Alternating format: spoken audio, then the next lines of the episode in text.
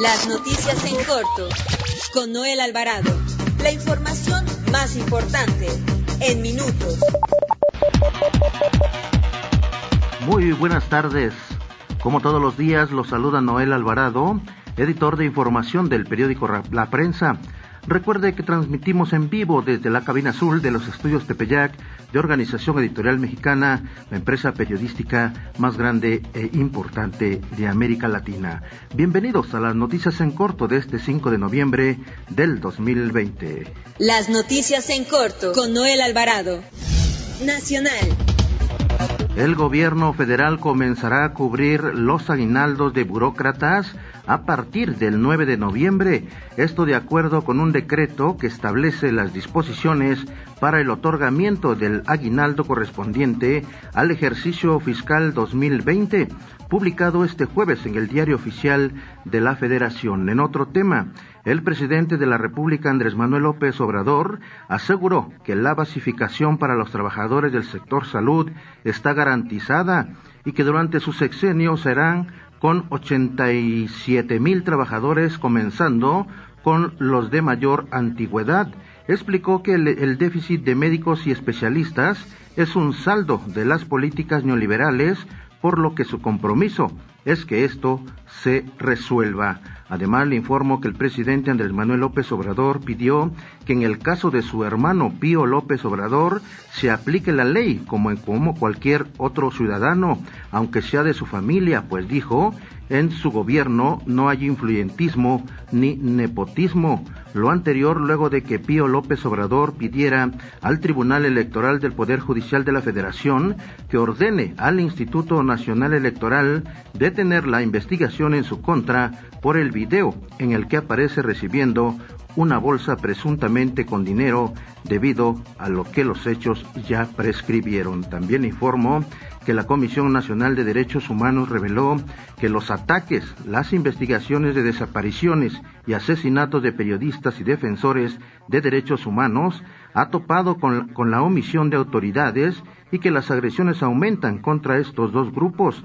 Destaca que en estos casos también se enfrenta a vacíos legales, duplicidad, falta de investigación y fiscalías omisas. Destaca que los mecanismos de protección ayudan, pero no son suficientes si antes no se acaba con la impunidad. Además, le informo que el Pleno de la Cámara de Diputados discute este jueves las tres nuevas relativas al paquete económico para el ejercicio fiscal 2021 con los cambios que le hizo el Senado el pasado 29 de octubre. Dentro de los cambios más importantes que hicieron los senadores a la minuta elaborada por los diputados la semana pasada está la de quitar la atribución que se iba a dar al Servicio de Administración Tributaria para tomar fotografías y video en las visitas domiciliarias que realiza a los contribuyentes. En otro tema, al reunirse con la Comisión de Infraestructura de la Cámara de Diputados, el titular de la Secretaría de Comunicaciones y Transportes, Jorge Arganis Díaz Leal, aseguró que ahora, es, ahora más que nunca se necesita trabajar juntos para sacar adelante al país. No hay que dividir, sino sumar. Dijo que la experiencia histórica demuestra que la forma en que los países han salido adelante ante cualquier crisis es mediante la construcción y la infra infraestructura pidió a los diputados su apoyo para mantener el mismo presupuesto de este año en el gasto de inversión por 38.142 millones de pesos que se destinó a carreteras federales y caminos. Metrópoli.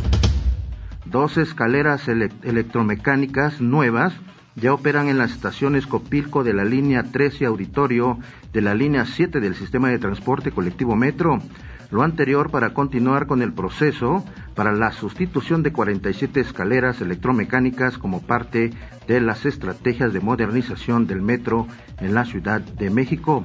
También le informo que el gobernador del Estado de México, Alfredo del Mazo Maza, inauguró esta mañana el Parque Plaza Satélite en el municipio de Naucalpan, esto como parte de la reactivación económica. Nota roja. Agentes de la Fiscalía General de Justicia de la Ciudad de México detuvieron a un segundo implicado en el homicidio de los menores asesinados, Alan Yair y Héctor Efraín, de 12 y 14 años de edad respectivamente.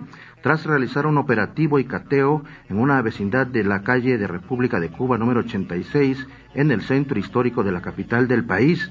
Este nuevo implicado quedó a disposición del Ministerio Público y en las próximas horas se determinará su situación jurídica.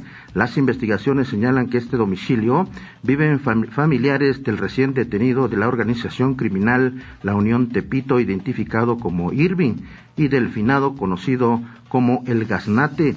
Peritos de la Fiscalía Capitalina analizan las, las viviendas a fin de conocer el lugar donde estos menores fueron ultimados. Además, le informo que luego de una broma por parte de sus compañeros de clase, el estudiante Héctor Barrera Ríos, estudiante de la Escuela Nacional Preparatoria número 5, desapareció el pasado 26 de octubre y desde entonces se desconoce su paradero. Aquel día fue visto por última vez por sus familiares cuando presuntamente se dirigía a la escuela ubicada en Tlalpan, según indican reportes de las autoridades capitalinas. El motivo que llevaría al adolescente de 16 años a asistir a las instalaciones de la preparatoria sería porque supuestamente fue engañado por sus compañeros de que habría un examen presencial. Debido a ello, en esos momentos, un grupo de estudiantes, amigos y conocidos de Héctor se manifiestan a las afueras de la preparatoria número 5, ubicada en la calzada del Hueso, por lo que las autoridades están ahí pendientes en este punto debido a que se concentran para manifestarse y exigir a las autoridades la presencia de este estudiante. Además, le informo que el exgobernador de Veracruz, Javier Duarte de Ochoa, dijo desconocer las razones por las cuales Luis Meneses, exdirector de Odebrecht México, está declarando falsedades en relación a los apoyos económicos que hicieron en favor de la campaña presidencial del expresidente Enrique Peña Nieto en el 2012. A decir del exmandatario estatal, en el 2012, siendo ya Peña presidente electo de México, realizó una gira por Sudamérica y uno de los puntos que visitó fue San Paulo, allá en Brasil. Estando en esa ciudad, estuvo en casa de Marcelo Odebrecht. Con esto concluimos las noticias en corto de este 5 de noviembre del 2020. Continúe con la programación de ABC Radio y nos escuchamos a las 18 horas. Las noticias en corto con Noel Alvarado. La información más importante en minutos. Visítanos en www.abcradio.com.mx. Síguenos en nuestras redes sociales y escucha nuestros podcasts en Spotify y iTunes.